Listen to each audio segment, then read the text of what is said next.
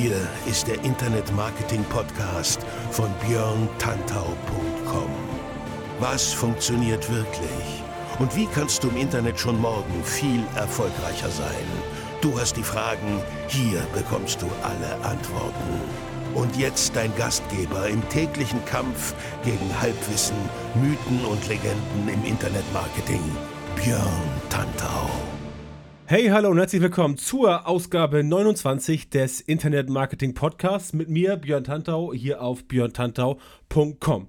So, liebe Leute, erstmal könnt ihr euch jetzt auf was verlassen in Zukunft, denn dieser Podcast kommt jetzt immer alle 14 Tage, jeweils am Montag. Habe ich mir jetzt wirklich, wirklich, wirklich fest eingetragen im Kalender, sodass das Ganze alle zwei Wochen frisch erscheint. Das heißt, ihr könnt dann immer alle zwei Wochen montags mit neuen Infos starten, sofern das Ganze nicht wie heute etwas später am Montag online geht.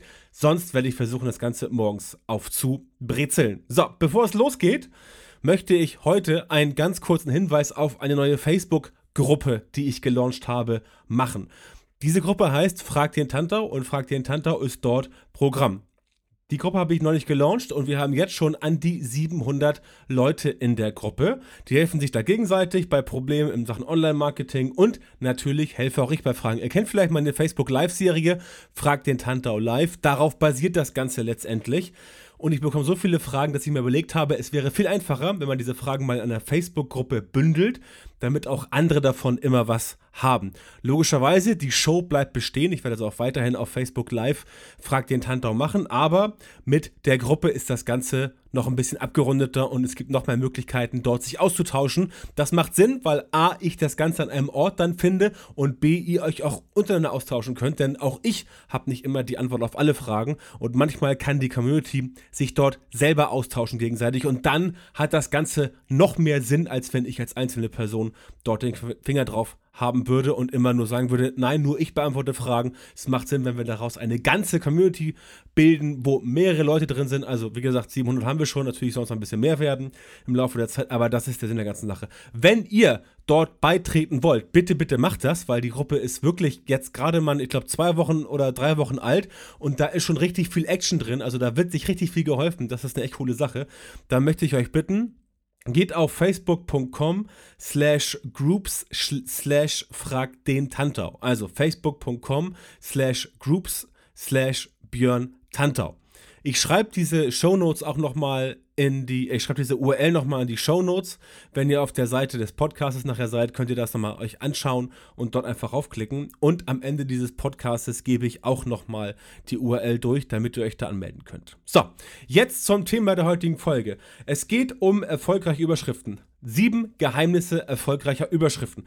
Und wenn du dich fragst, warum das so wichtig ist, dieses Überschriften, also warum es wichtig ist, erfolgreich Überschriften zu haben und was die Geheimnisse sind, dann wird es gleich für dich richtig, richtig spannend. Also bleib bitte dran. Überschriften sind wichtig, wenn sie klickstark sind. Sie müssen klickstark sein. Wenn sie nicht klickstark sind, dann werden sie nicht gesehen, also sie werden vielleicht gesehen, aber sie erzeugen keinen Traffic. Und da du ja Reichweite erzeugen willst mit deinem Content, mit deinen Inhalten, musst du dafür sorgen, dass schon die Überschrift besonders klickstark ist, denn sonst kann es nicht funktionieren. Wie das genau funktioniert, erkläre ich jetzt in den nächsten sieben, Anführungszeichen, Geheimnissen. Warum es Geheimnisse heißt, dazu auch nachher noch von mir die Aufklärung. Fangen wir mit dem ersten Geheimnis an. Nimm dir Zeit für deine Überschrift. Warum? Ich sag's dir ganz ehrlich, viele Publisher sind viel zu hektisch. Du solltest nicht deinem ersten Bauchgefühl nachgeben. Manchmal hast du so eine Eingebung und sagst so, wow, ja, geile Überschrift, die will ich jetzt nehmen, aber die kann sehr gut funktionieren, muss sie aber nicht. Folgende Vorgehensweise hat sich bewährt, nicht nur für mich, sondern auch für viele andere Leute da draußen, die ich persönlich kenne. Schreib lieber erstmal 20 Überschriften und dann behalte nur die, die wirklich gut sind. Wenn du es ganz hart machst, behältst du von den 20 Überschriften nur die eine Überschrift übrig, von der du sagst, ja, die ist gut. Jetzt machst du von dieser, ausgehend von dieser Überschrift, die aus den ersten 20 übrig geblieben ist, nochmal 20 Überschriften und behältst dann am Ende den besten Kandidaten. Dann hast du in der Regel schon eine Überschrift, die wirklich ziemlich gut ist und die wirklich ziemlich kicking ist, wenn du weißt, was du ausdrücken willst. Dazu gleich noch mehr.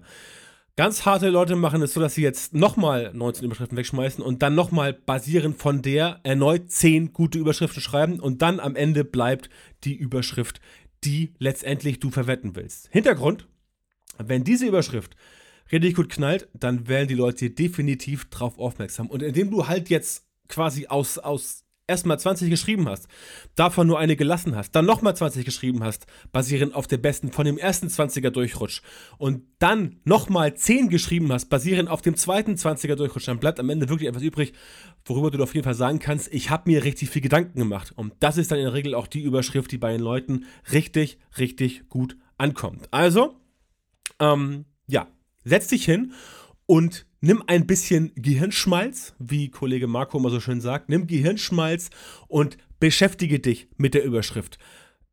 Beschäftige dich damit und sorge dafür, dass du ein wirklich gutes Ergebnis hast. Nicht einfach so zack, zack hingerotzt, sondern wirklich überlegen, Brainstorming machen, 20 aufschreiben, 19 raus, nochmal 20 aufschreiben, 19 raus, nochmal 10 aufschreiben, 9 raus und dann am Ende steht ein relativ perfektes Ergebnis. Das wäre das erste Geheimnis, was bei mir immer sehr gut funktioniert. Vielleicht möchtest du dir an meiner Erfahrung ja ein Beispiel nehmen.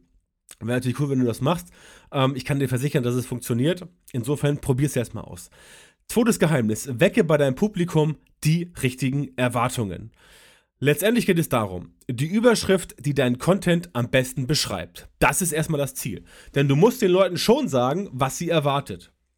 Du musst die richtigen Erwartungen wecken, darfst aber auch auf keinen Fall solche Erwartungen wecken, die du nicht halten kannst. Also versprich nicht etwas in der Überschrift, was du nachher nicht halten kannst. Du kennst das von diversen Publikationen, wo immer ähm, gesagt wird, keine Ahnung, die 32 süßesten Katzenfotos bei Nummer 23 musste ich weinen.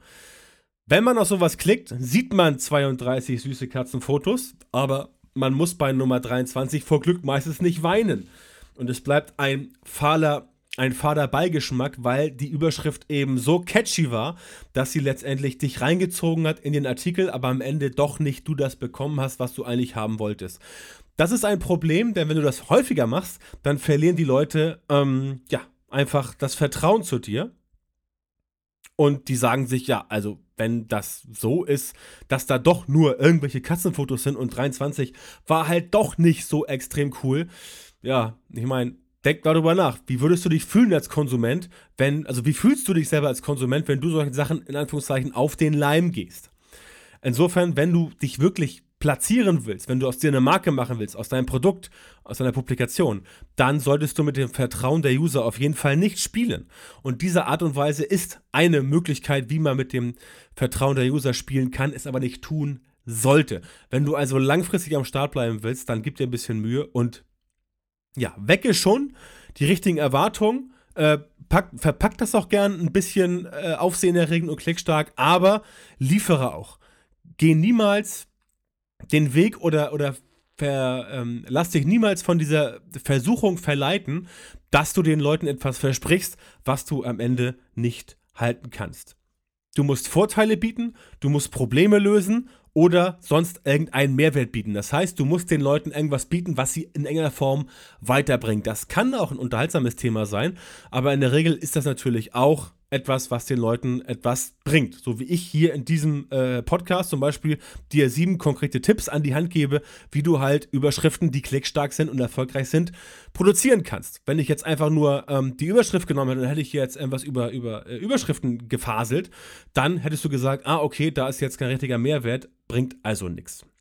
Letztendlich sind die Leute vom Gesamtwerk überzeugt, wenn du es schaffst, halt das Ganze anzuteasern, Erwartungen wecken, das liefern, was die Leute auch erwarten, also die Leute nicht mit offenen Fragen zurücklassen und nur dann klappt es auch mit der Kundenbindung. Ein simples Beispiel für eine Überschrift, die das alles beinhaltet, wäre zum Beispiel, wie du die Kosten deiner Facebook-Ads drastisch reduzierst ähm, reduzierst. Das ist eine Überschrift, die eindeutig sagt, was man zu erwarten hat, was die richtigen Erwartungen weckt. Und wenn du das auch hältst, sprich, wenn du in deinem, in deinem Content dann auch einen verlässlichen und funktionierenden Weg bietest, wie man die Kosten für Facebook-Ads wirklich drastisch senken kann, dann ist der User extrem happy und megamäßig zufrieden. Also mit den Erwartungen der Leute nicht spielen, sondern gerne die Erwartungen wecken, dann aber auch richtig liefern. Drittes Geheimnis für erfolgreiche Überschriften: Zahlen und Nummern in Überschriften einsetzen. Du kennst das, List-Postings. List-Postings sind keine wirkliche Neuigkeit. Sie haben ein schlechtes Image, ja, das gebe ich zu, aber völlig zu Unrecht. Und wenn man die List-Posts gut einsetzt, dann funktionieren sie auch nach wie vor. Und auch da geht es wieder darum, den Leuten was zu ähm, versprechen und dann dieses Versprechen auch zu halten und dann richtig geilen Content zu liefern, der entsprechend knallt. Das schlechte Image ist also kein Problem, wenn du die Nummern und Zahlen so einsetzt, dass das Interesse geweckt wird und du nachher liefern kannst. Listen sind uns allen seit Jahren bekannt, denn wir kennen das aus den Charts. Ne? Also dieses Thema List-Posting ist wirklich ein Anliegen von mir, wird immer im Internetzeitalter so hochgehalten nach dem Motto, ja, das ist eine Erfindung von, von Clickbaits und das wird nur von Leuten gemacht, die unbedingt Klicks haben wollen. Sorry, das ist Schwachsinn. List-Posts gibt es schon seit Jahrzehnten. Bestes Beispiel sind die Charts. Die Musikcharts, Filmcharts, DVD-Charts, Büchercharts, Spiegel, Bestsellerliste, all dort tauchen Listposts auf. Und der Hintergrund ist, Listposts sind einfach zu konsumieren. Ne? Charts sind Plätze 1 bis 10, 1 bis 50, 1 bis 100. Kann man genau sehen, aha, okay, wer steht wo auf welchem Platz und welcher Platz ist am beliebtesten, welcher ist am wenigsten beliebt. Ne? Logischerweise Platz 1 wird am meisten nachgefragt, Platz 98 irgendwie nicht so.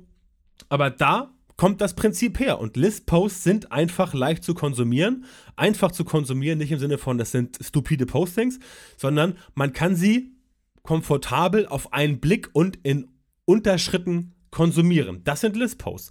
Und wenn du Nummern und Zahlen benutzt in Überschriften, dann signalisiert das den Usern, aha, hier kommt etwas, was komfortabel, leicht, schnell, einfach zu konsumieren ist. Ja, niemand hat Bock, sich durch eine Textwüste zu ackern im Artikel, wo es keine Absätze gibt, keine Überschriften, keine Zwischenüberschriften, keine Unterhaltung, keine Struktur. Das mag niemand. Ja, die Leute werden das nicht lesen, wenn du ihnen sowas vorknallst. Und die Leute werden es auch nicht anhören, wenn du ihnen keine Struktur bietest. Und auch ein Video wird sich keiner angucken, wenn du eine halbe Stunde einen Text vorliest. Ja, das ist langweilig. Das ermattet, das ermüdet, das macht einfach fertig und das nervt auch ein bisschen. Und so lässt sich keine Reichweite aufbauen. List-Posts sind so erfolgreich, weil sie leicht zu konsumieren sind. Denn letztendlich, denk mal nach, das muss ich dir jetzt nicht erzählen, da kommst du auch selbst drauf, aber ich gebe dir einen Tipp, letztendlich sind die einzelnen Punkte einer Liste ja auch nichts anderes als Zwischenüberschriften. Ne? Ob du nun Chart, ob du nun, äh, stell dir vor, jemand wird dir die deutschen Single-Charts nehmen und zu jedem, äh, zu jeder Single, die da drin sind, noch so drei, vier, fünf Sätze schreiben. Dann wäre es ein List-Post. Von 1 bis 100, nur halt mit Content drin. Ja? Und das ist das ganze Geheimnis. Zwischenüberschriften im List-Post sind einfach auch nur entsprechend das, was du dort ja, den Leuten leicht konsumierbar erzählst. Und deswegen klappt das auch so gut. Ein simples Beispiel für ähm, solche ähm, Nummern und Zahlenüberschriften ist die 10 besten Tipps für mehr Social Media Shares. Also, Social Shares, ne? Like, äh, ähm, ne, natürlich nicht Like, sondern Social Share, also teilen bei Facebook, retweeten auf Twitter oder äh, sonst irgendwas. Das ist ein Beispiel und ähm, so eine Überschrift wie die 10 besten Tipps für mehr Social Shares ist eine Überschrift, wo eine Zahl drin ist, die aber dann gleichzeitig Interesse weckt, Erwartungen weckt, wie eben in Punkt 2 gesagt, und das Ganze ein bisschen leicht bekömmlich macht. Der Leser, der Hörer, der Zuschauer weiß sofort, was ihn erwartet und kann das Ganze dann entsprechend lockerflockig konsumieren. Das zum dritten Punkt. Viertes Geheimnis. Emotionale, starke und besondere Wörter nutzen. Muss man etwas mit aufpassen in heutigen Zeiten? Emotionales Marketing hat ja auch seine Schattenseiten. Wir reden ja nicht von postfaktisch und wir reden auch nicht von alternativen Fakten. Solche Wörter bitte nicht benutzen und auch nicht danach handeln. Du musst den Leuten schon erzählen, was die Wahrheit ist und du musst dich schon an die Fakten halten, sonst macht das Ganze entsprechend keinen Sinn. Aber bevor du jetzt deine Reputation dir zerschießt, weil du mit ähm, postfaktischen Fakten, sagen wir es mal so, alternativen postfaktischen Fakten arbeitest. ähm, natürlich, wenn du das machst, dann kann deine Reputation darunter leiden. Also verfall nicht dieser, diesen Trend, dass du den Leuten irgendwelchen Quatsch erzählst, auch nicht die Wahrheit umbiegst oder aus einer bestimmten, aus einer bestimmten, aus einem bestimmten Blickwinkel siehst, ähm, das funktioniert alles äh, ähm, entsprechend nicht so gut langfristig gesehen für deine Reputation. Du möchtest ja als äh, seriöser Marketeer dastehen, ähm, der nachher aus seiner Reichweite irgendwie monetarisieren möchte und nicht als jemand, der Fake News raushaut. Aber ein bisschen Emotionalität hat noch keiner Überschrift geschadet. Du kannst ruhig etwas laut und emotional werden, gern auch provokant. Bleib nur bei der Wahrheit und führe dein Publikum nicht hinters Licht. Das ist eine ganz simple Regel.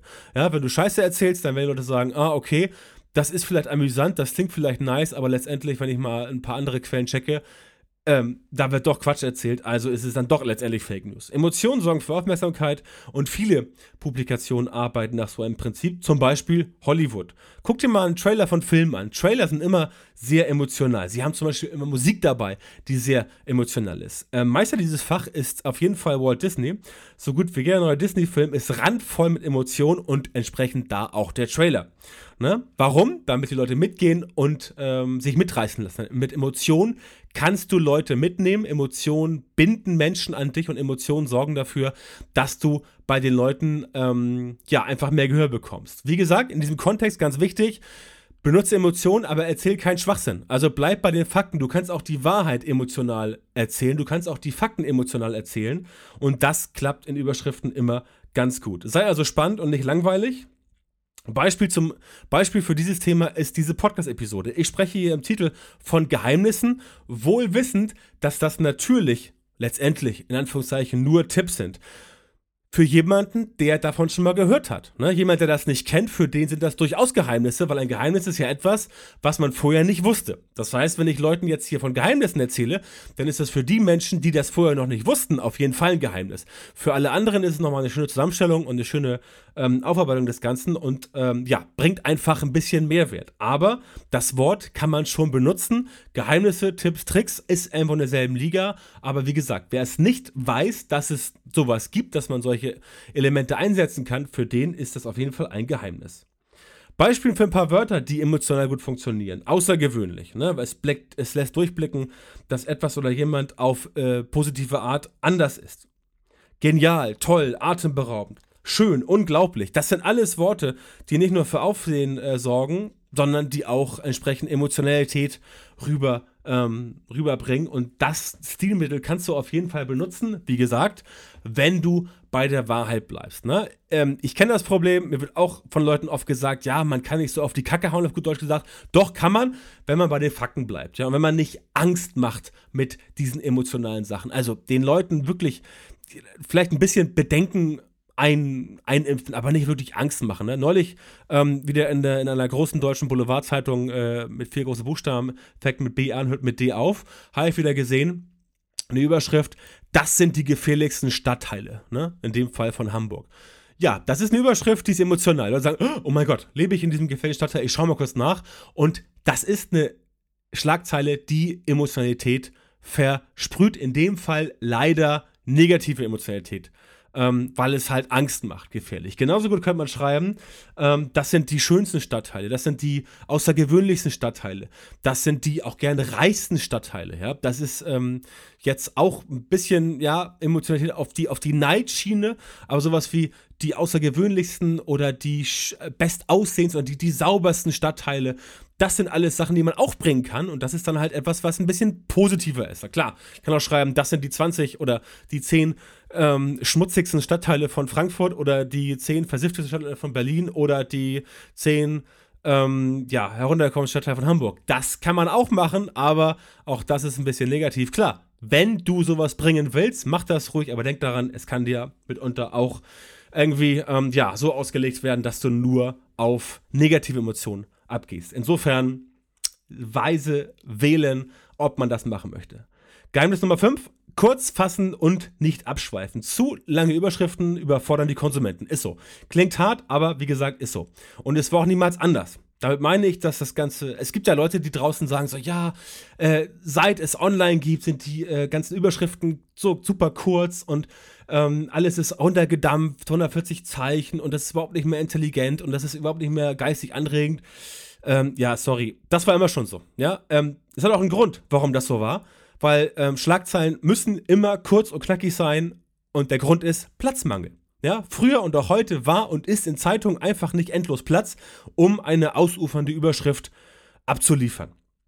Das mag im Internet funktionieren, aber nicht offline. Und offline wird immer noch relativ viel konsumiert. Deswegen muss man da sich überlegen, was man machen soll. Schau also nach, ob du deine Überschrift kürzen kannst. Ja, das ist ein äh, ganz simples Thema. Guck nach, ob du kürzen kannst.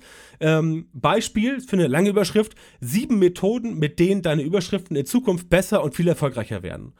Das ist eine schöne Überschrift. Alles steht drin. Du weißt genau, was Sache ist, aber es ist viel zu lang. Ja, daraus wird, wie bei diesem Podcast, sieben Geheimnisse erfolgreicher Überschriften. Eine Zahl, drei Worte, damit ist alles gesagt. Es ist deutlich kürzer, sagt aber exakt genau das gleiche aus und lässt sich viel leichter lesen. Ja, denk immer dran, die Leute lesen nicht zwingend alles, sie scannen es mit den Augen und da ist es gut, wenn du dich einfach kurz fassen tust. Ja? Kurz fassen tust ist zu lang, kurz fassen. Ähm, wie im Norden hier sagen nicht kurz fassen tust, aber ich weiß, dass man das sagen kann. Insofern ein Beispiel für aus kurz fassen tust wird kurz fassen. Ein Wort weniger, gleich 30% gespart, sogar 300% gespart. Wenn du das schaffst, verwende nicht mehr als 10 Worte und bleib in der Regel unter 50 Zeichen, dann hast du eine gute Herangehensweise. Und wenn du dich etwas trainierst und ähm, den ersten Tipp mit den Überschriften machst, die du äh, bis zum Erbrechen quasi durchdeklinierst, konjugierst, durchexerzierst, dann hast du auch nachher eine Überschrift und lernst dich kurz zu fassen und dann klappt das auch. Also fasse dich kurz und schweife nicht ab. Das, im Kontext dessen kommen wir zum sechsten Geheimnis, sei so exakt und so genau wie möglich. Hat einen ähnlichen Hintergrund, dass du halt dich auch kurz fassen sollst. Ich nehme als Beispiel immer Twitter. Twitter ist ja in Deutschland aus meiner Sicht kein Erfolg. Die Reichweite ist mau, bis auf den Hashtag Tatort. da ist nicht wirklich viel los. Ähm, bei Tatort ja, sonst nicht. Klar, Sonntagabend bei Tatort geht es mal ab.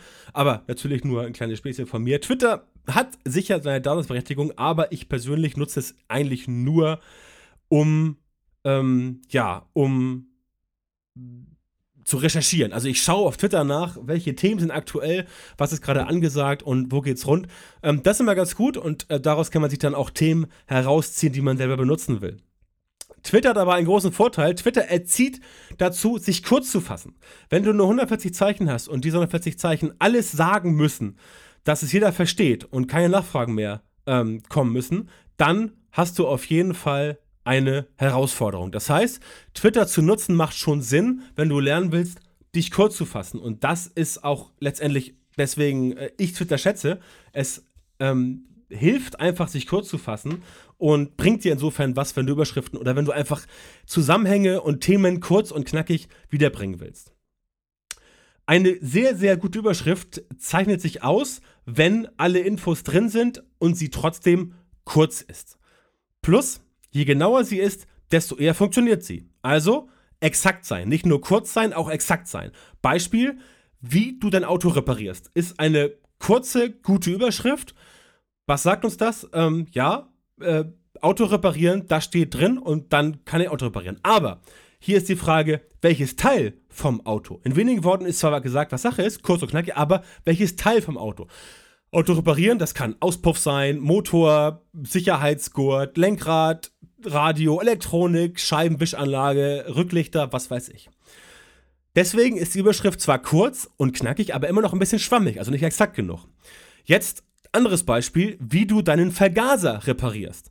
Das ist dagegen sehr exakt und jeder weiß sofort, was ihn erwartet. Optimale Überschrift. Ja, da wird halt gesagt, wie man seinen Vergaser repariert, und dann steht drin, wie man seinen Vergaser repariert, ne? Denn der Vergaser ist ein Teil des Autos.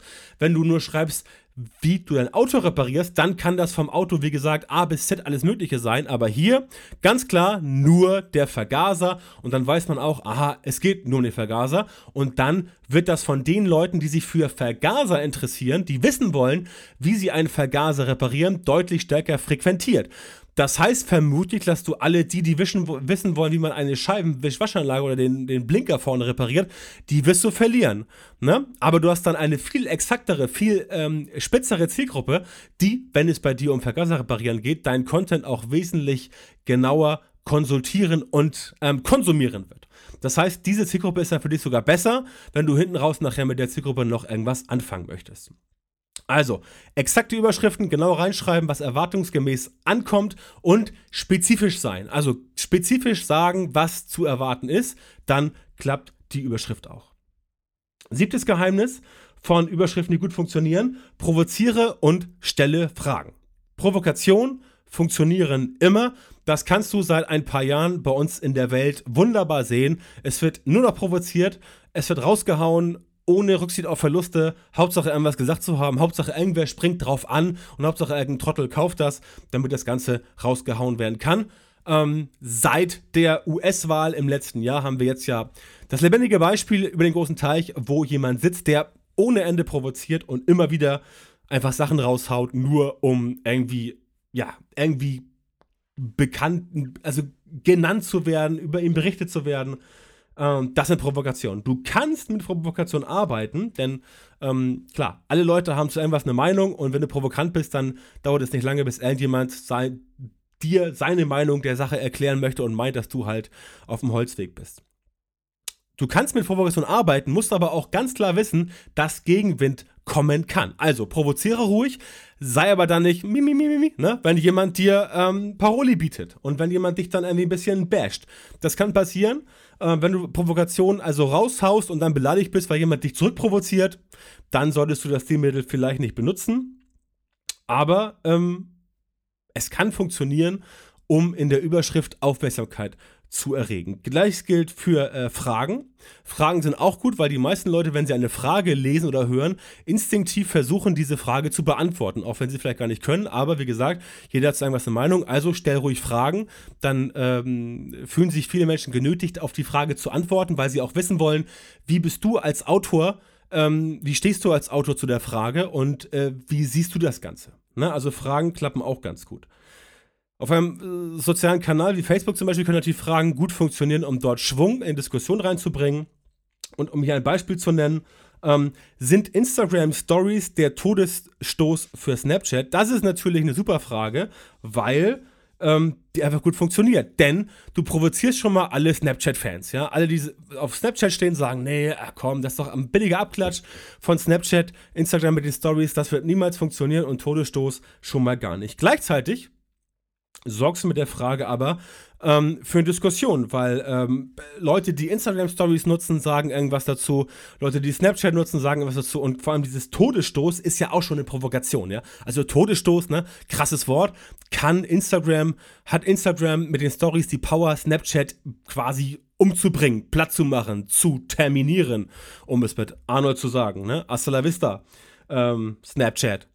Geht das? Klappt das? Schafft Instagram das? Das ist eine Provokation, zusammen mit einer Frage. Und mit der Frage ähm, sorgst du für Diskussion und holst halt die Leute aus all ihren Ecken raus, die Snapchat-Fans, die Instagram-Fans und die diskutieren dann, die bashen sich dann und so weiter und so fort. Kann man alles einsetzen, musst du halt nur wissen, ob das entsprechend, ähm, ja, ob das entsprechend äh, du so haben möchtest. Denn es kann auch sehr kontrovers werden. Es kann sein, dass dann irgendwelche Snapchat-Fans, irgendwelche Instagram-Fans bashen, beleidigen, voll labern, wie auch immer. Ähm, ja, kann, also es funktioniert fast immer, aber du musst halt wissen, dass du mit der Zeit, wenn du die Stilmittel öfter äh, einsetzt, du auch dann irgendwann in einer gewissen Ecke landest. Ähm, ja, muss man überlegen und überwägen, aber es kann funktionieren. Und wenn du einen Weg findest, diese Provokation und Fragen für dich auch auf eine gute Art und Weise, weil du kannst ja auch positiv provozieren, ähm, dann äh, ist es möglich, dass du dort nicht in diese Ecke landest. Grundsätzlich ist es ein Stilmittel, was ich empfehlen kann,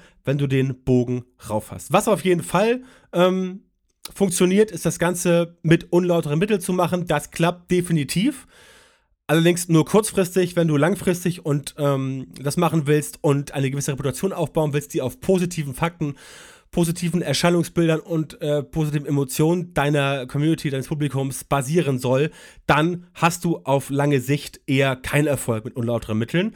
Wenn du aber dich den Problemen deines Publikums widmest und darauf eingehst und Lösungen anbietest, dann klappt das auf jeden Fall immer. Wenn du das tust und das durchhältst, dann ähm, sind deine Überschriften auf jeden Fall ein gutes Stilmittel, um dir mittel- bis langfristig eine gute Reichweite aufzubauen und damit auch zu punkten und damit auch quasi eine Marke, ein Brand zu werden.